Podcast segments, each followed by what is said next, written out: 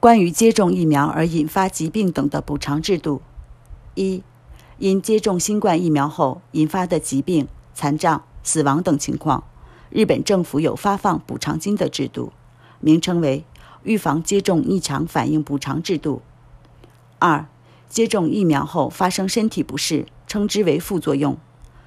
这是新冠病毒在体内产生抗体的缘故。过敏反应者、服药者都有可能产生副作用，一般在接种后数日内可逐渐恢复正常，也有少数人在接种数日后仍有严重不良反应，甚至可能会诱发神经系统障碍等重症疾病。如果有任何可疑症状，请尽快就医。三、根据这项制度，就医所产生的医疗费、住院费等费用可能会全部或部分退还。详细情况请到你住民票所在的市町村进行咨询。四、提交申请后，专家会对是否由接种疫苗而引起的健康损害进行认定评价。如果符合条件，就可以领到补偿金。例如，自己支付的医疗费会退还；住院的话，每个月有三万日元左右的医疗补贴；